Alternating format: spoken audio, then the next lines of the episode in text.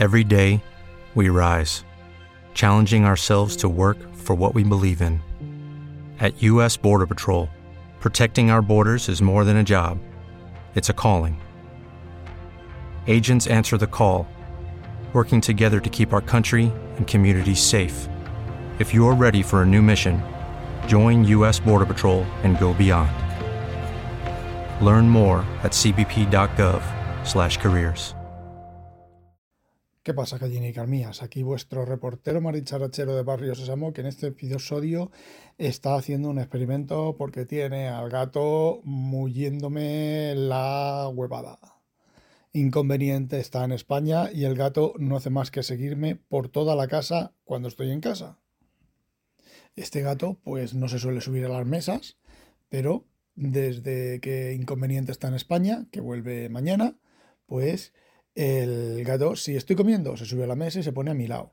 Si estoy en el sofá, se pone a mi lado. Si estoy en el sillón mío de mi despacho de leer, se pone en mi, en mi regazo, como está ahora. Si estoy en, en el, en, delante del ordenador, del Mac o del, del NUC, se pone encima del teclado, que bueno, aparto el teclado y se pone encima. A veces pongo le pongo el teclado encima y otras veces pues no me hace falta. Pero no vengo a hablaros de eso vengo a hablaros de los Juankers de la Zurraspa. Caleidoscópico, habitual de los canales de WinTablet y eh, nuevo propietario de mi MacBook Pro, eh, mi MacBook Pro eh, Touch Bar, ¿vale? Pues lo recibió y descubrió que Mac ya no era lo que era. ya no es lo que era, perdón descubrió que Mac ya no es lo que era. Le ofrecí la opción de que me lo devolviera, pero dice que lo retirarán de sus frías y gélidas manos cuando esté muerto. Bueno, pues Kaleidoscopio ha publicado en el grupo de Windows alguien que ha puesto en, Twitter, en el pajarito, en X, sex, mm, sex, en X, ha puesto una gilipollez para hacerse con el control de un Windows. Se trata de una gilipollez extrema y el tío lo primero que pone es una, imagen del Anonymous, de la máscara esta del Anonymous, y yo sinceramente no puedo más que reírme. Toda la gente aplaudiendo con las orejas lo que el tío ha explicado ahí que es, eh, bueno, dice hackeando un Windows en 10 minutos, en 10 pasos, perdón, o algo similar a eso. El texto ya no sé, es que ni lo he mirado por encima porque es que es una gilipollez. Sí, ¿qué pasa, gordito? Se ha bajado y se quiere volver a subir. Venga, sube, gordito. Sí. Claro, ¿lo oís? ¿Sí? ¿Todo eso? Claro. Bueno, pues seguimos. Eh, a ver, lo que hace el chaval es que arranca Windows pulsando la tecla mayúscula, arranca en el sistema este de, rescate y termina abriendo una consola de comandos y luego ahí reemplaza uno, un fichero por el command com y entonces cuando reinicia Windows se abre el command com, ¿vale? Es tan sencillo como eso, pero ese, ese juanqueo, ese hack, eh, solo, o sea, solo no, viene ocurriendo desde Windows desde, bueno, es que es la cosa más imbécil del mundo, que, bueno, pues es el motivo por el cual ahora os explicaré una serie de cosas, pero es que ese hackeo es estúpido, jodes tu, propio el ordenador y, bueno, pues si se puede hacer ese hackeo, o sea, si el, gato no consigue encontrar postura, si, si ese hackeo lo puedes conseguir así, puedes entrar a un Windows haciendo eso, eh, también puedes entrar de otra manera mucho más sencilla, que es hazte una live, una distro live, arrancas desde la live y montas el disco duro y tienes acceso al, ordenador sin tocar nada de tu, del Windows, sin tocar absolutamente nada de la instalación, sin joder el Windows. De hecho, tan sin joder el Windows que puedes terminar de hacer lo que estés haciendo, largarte, apagar el equipo y nadie se ha enterado que has entrado en ese equipo, salvo por alguna fecha de algún fichero accedido si, si hay algún sistema instalado de auditación de ese tipo de, de acciones. ¿eh? Porque, vamos a ver, lo que explica el chaval este en el hack es marear la perdiz porque te montas un, un bootable de Linux, es que una live de Linux, eh, y ya está. Y haces, no hace lo mismo, accedes al disco duro, ¿vale? Y ya está, no necesitas nada más. Y ahora os explico. ¿Vosotros recordáis cuando Microsoft implementó el Secure Boot en Windows 8 que os echasteis las manos a la cabeza? ¡Ay! ¡El Secure Boot! ¡Ya no podemos instalar Linux! ¡Windows quiere matar! ¡Microsoft quiere matar a Linux! ¡Ay! ¡Ay! ¡Mi madre! ¡Oh, qué caos! Eh, ¿A cuántos os ha impedido instalar Linux Microsoft en los equipos? A ninguno, ¿verdad? A ninguno. ¿Vale? Os explico. El Secure Boot y el eh, BitLocker tienen un motivo muy sencillo. Vamos a ver. En un equipo con el Secure Boot activado y el BitLocker, lo que ha hecho este chaval es imposible, ¿vale? Un equipo sin el Secure Boot activado y lo que ha hecho este chaval, y BitLocker, pero BitLocker activado, es imposible, ¿vale? Un, eh, un equipo con Secure Boot y sin BitLocker activado, también, creo que también es imposible. No lo tengo muy claro, pero creo que es imposible. Sí, sí, coño, es imposible, ¿vale? También es imposible. Fijaos, la única manera es tener, pues, un equipo eh, abierto sin el disco duro sin encriptar. Pero es que eso, en Linux, en Linux, cualquier distro Linux que tengáis en vuestra casa, como no hayáis encriptado el disco duro, os lo hacen igual. Os pueden hacer exactamente lo mismo que es arrancar una live, montar el disco y ya está. Y ya está. Y ya está. Reemplaza, fijaos lo que os digo, en Linux, como el sistema de ficheros, y hay muchos ficheros que son cambiables, ¿vale? En Linux haces lo mismo. Vas al sistema de ficheros, cambias el fichero de password shadow por uno que sabes tú que te sabes las, las contraseñas y arrancas. Arrancas tu sistema, cosa que en Windows no puedes hacer, ¿vale? Bueno, y en Linux hay un problema. No tienes Secure Boot. Sí que tienes Secure Boot, pero no tienes el mismo tipo de Secure Boot que, Windows. Y ese es el gran hackeo que ha hecho, ¿vale? Sacas el disco duro, además desmontas el ordenador, sacas el disco duro, lo montas en otro equipo, arrancas con Windows en otro disco duro y tienes acceso a ese disco duro. Y en Linux exactamente igual. Es el juanqueo, el juanqueo del siglo XXI. Es que hay que joderse. Os explico. Si tenéis Secure Boot, o tenéis Linux, o, perdón, o tenéis eh, BitLocker, cuando arrancáis en el modo de rescate, en el modo como se llama, ya no recuerdo ahora cómo se llama, ¿vale? Cuando arrancáis de esa manera, ¿qué os ocurre Windows? Antes de dejaros hacer nada, antes de abrir la consola de comandos, antes de, de acceder a los discos, antes de hacer muchas tareas, os pide una contraseña, un usuario y una contraseña, ¿vale? Y os pide eso y después de eso, claro, si tienes tu usuario y tu contraseña, es tu equipo y puedes hacer lo que quieras, ¿vale? Pero, si no, fijaos lo que os digo, con el Secure Boot, si, si tú quieres arrancar un ordenador con el Secure Boot activado y sin encriptar, cuando estás arrancando, que va a hacer el, el modo de rescate y tal, todos y cada uno de los discos duros que tengas en el equipo estén con BitLocker o estén sin BitLocker, los tienes que montar con una clave que eh, la conoces, ¿vale? La tienes tú guardada, o Microsoft la tiene guardada también en sus servidores. A mí, el que Microsoft lo tenga guardado en sus servidores, me ha salvado el culo más de una vez, ¿vale? Porque yo sí, me dice, me dice que guarde estas claves en un fichero y las guardo, pero luego no me acuerdo dónde las he guardado, ¿vale? Fijaos, eh, todo esto que os estoy contando en Linux no existe. En Linux puedes encriptar una partición, la tienes encriptada y punto. Si te olvidas de la contraseña, a tomar por culo. ¿Vale? De la contraseña o de conforme o de lo que la manera que, lo hayas encriptado. Entonces, fijaos, un sistema con Secure Boot y con BitLocker es inviolable. Inviolable hasta cierto punto, ¿vale? Pero para el usuario común, para tu marido que quiere acceder a tu Windows eh, no va a acceder. No va a acceder, mm, seguro, ¿vale? Si no tiene tus claves o tiene la clave de, tu cuenta de Microsoft y entra y saca los numeritos, la clave esta de. es una clave larga de, bastantes letras y números. Si son, son letras solo, creo. Bueno, de son números solo, creo. De, letras y números o de lo que sea, si no tiene eso, a tu ordenador no entra y viceversa, ¿vale? Entonces, no sé, menuda Juanquerada, le voy a responder. Le voy a responder y me voy a partir el ojete de risa con el, con el Juanquer de los putos cojones. Es que, es que, es que mm, clama al cielo. Entonces, y ahora vosotros aquellos que protestabais, ¡No! ¡El Secure Boot! ¡El Secure Boot! Pues miraos el Secure Boot, ¿vale? Y que lo que ocurre, tú compras. A ver, yo el, el NUC tiene Secure Boot y creo que está desactivado. ¿vale? No recuerdo si está activado o no. No, está desactivado porque he hecho la prueba del chaval y he accedido a Zeus eh, Windows System 32 y he podido modificar algún fichero. Evidentemente no me jodió el sistema, no he hecho lo que ha hecho el, chaval este, pero... Pero vamos, se puede hacer, entonces no lo tiene.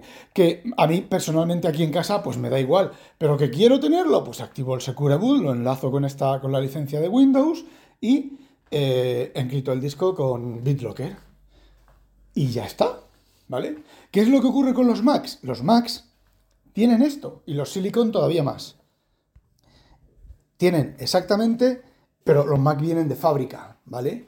Los Mac normalmente te encriptan el disco y tienen el Secure Boot y la cadena de arranque la tienen certificada para que no haya ningún eh, paso intermedio, para que no te pongan un USB y puedan arrancar desde, desde el USB. En Windows, con el Secure Boot, eh, ya no sé lo que ocurre pero si te permite arrancar, te tienes que meter, tienes que saltarte la clave del Secure Boot, ¿vale? Que no sé cuál será.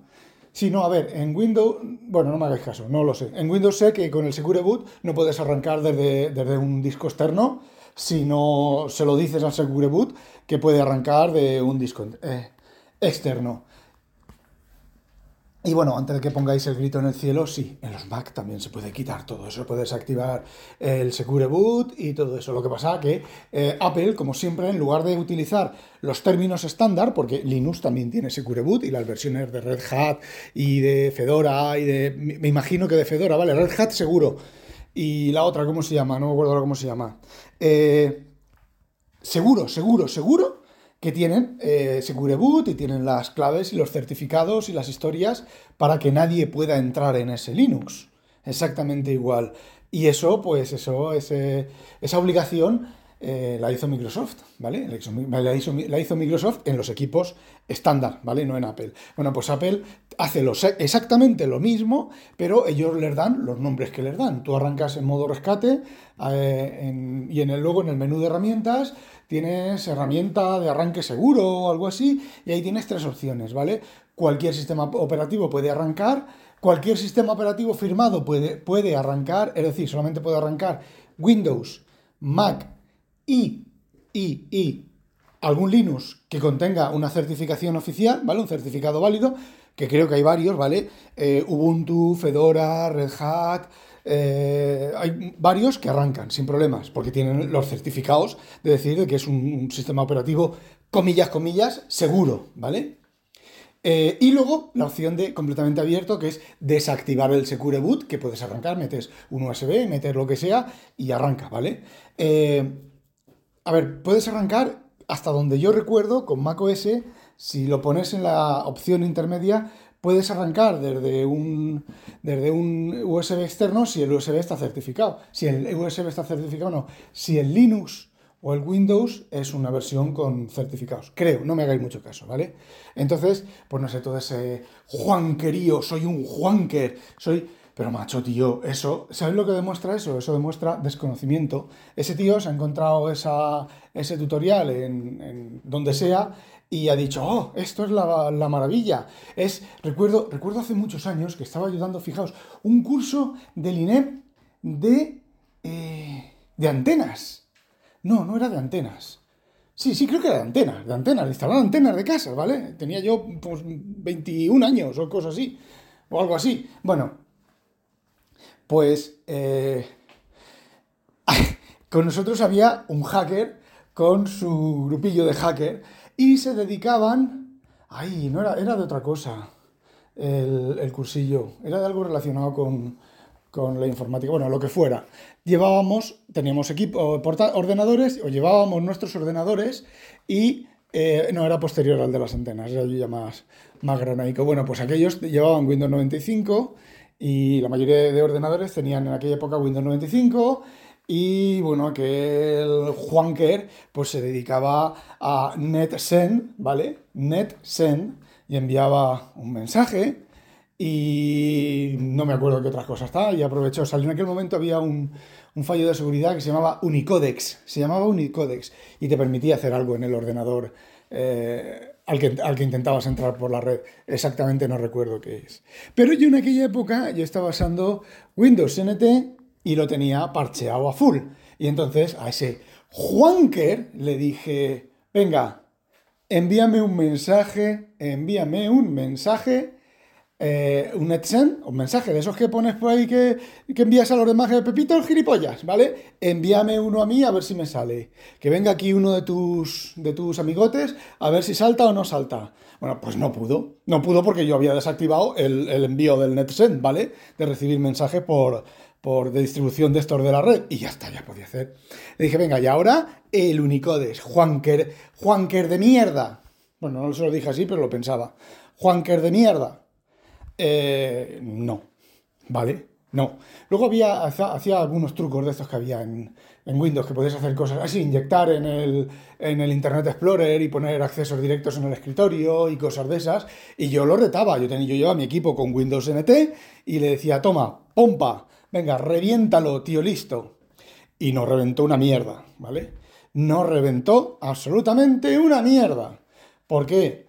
Porque son juankers de medio pelo, eso no es ser un hacker, eso es ser, no sé, pues tener conocimientos de lo igual que los tengo yo, ¿vale? De todo esto los tengo yo, yo he vivido. A ver, yo he recuperado, entre comillas, se me olvidó la contraseña de Windows, de Windows 95, 98 o Millennium. Ay, que no encuentro, no recuerdo la contraseña y no puedo entrar. Pues coño, por darle puta tecla de escape. ¡Ah! Sí, en Windows 95 en Windows 95 tú no te acordabas de tu contraseña, le dabas a la tecla de escape y entrabas. Punto pelota. ¿No sabíais eso? Pues eso ahí, ¿vale? ¿Eh? Y eh, en Windows 95 y 98, eh, una vez que habías entrado sin tu contraseña, cogías y el VMM386.sys lo renombrabas copiabas el command com y lo renombrabas a vmm386.sys y arrancabas Windows y te salía la consola de comandos de, Windows, ¿vale? Mm, Juankers. Juanker no, es lo que está haciendo el chaval este con otro fichero, ¿vale? Juanker no, eh, conocimiento de cómo funciona Windows y no hay que ser un Juanker, un Juanker, un Juanker, un Juanker no, un hacker de verdad un hacker de verdad y el que discrepe conmigo no tiene ni puta idea de lo que es un hacker de verdad, como ya alguno me ha respondido por cuando hablé aquello de que era un hacker, que discrepaba conmigo, pues muy bien, discrepa todo lo que quieras. Un hacker es aquel que, sabiendo, no, sabiendo que el reemplazo del fichero no se puede hacer, encuentra la manera de hacerlo. Y ya está. Lo demás, un experto en seguridad, un experto en seguridad, como mucho, por ejemplo, han publicado, han reventado la, web de comisiones obreras porque, bueno, estaba antigua, tenía fallos de seguridad y el chaval, el chaval, a ver, es muy loable que el chaval tenga todos esos conocimientos y haya sido capaz de, bueno, pues de, de, hacer un deface de la web y bajarse todos los datos y todas las historias, ¿vale? Es muy loable. Pero eso, eso no es ser un hacker, eso es utilizar herramientas que uno tiene, ¿vale? Para eh, eh, realizar esas tareas. Es, no sé, como yo, por ejemplo, ¿vale? Que mm, pues tengo una jerarquía de clases, me trae un dispositivo nuevo que hace algo diferente y simplemente modifico la jerarquía de clases para aceptar, modifico la clase base para eh, aceptar el nuevo dispositivo que tiene más funcionalidad. No es ningún hackeo. Joder, es conocimiento profesional, ¿vale? Pues es exactamente, exactamente lo mismo. Y sí, muy loable, muy loable, entre comillas, que haya hecho lo que ha hecho, pero eh, no es ningún hacker. Ningún hacker, un hacker es el que, estando la web bien protegida y bien, y bien funcional y todo perfecto, el que encuentra la manera de entrar. Eso es un hacker. Un, un hacker, joder, ya, ya ni la palabra, un hacker. Bueno, pues después de esta risa voy a darle caña al de Twitter. No olvidéis, sospechosos, habitualizaros. ¡A demonio! Como nuevo cliente de Western Union, puedes disfrutar de una tarifa de envío de 0 dólares en tu primera transferencia internacional de dinero en línea. Envía dinero a los tuyos en casa de manera rápida, fácil y conveniente. Visita westernunion.com o descarga nuestra app hoy mismo y tu primera tarifa de envío corre por nuestra cuenta. Aplican ganancias por cambio de moneda. No disponible para tarjetas de crédito y envíos a Cuba. Servicios proporcionados por Western Union Financial Services Inc. NMLS 906983 o Western Union International Services LLS NMLS 906985.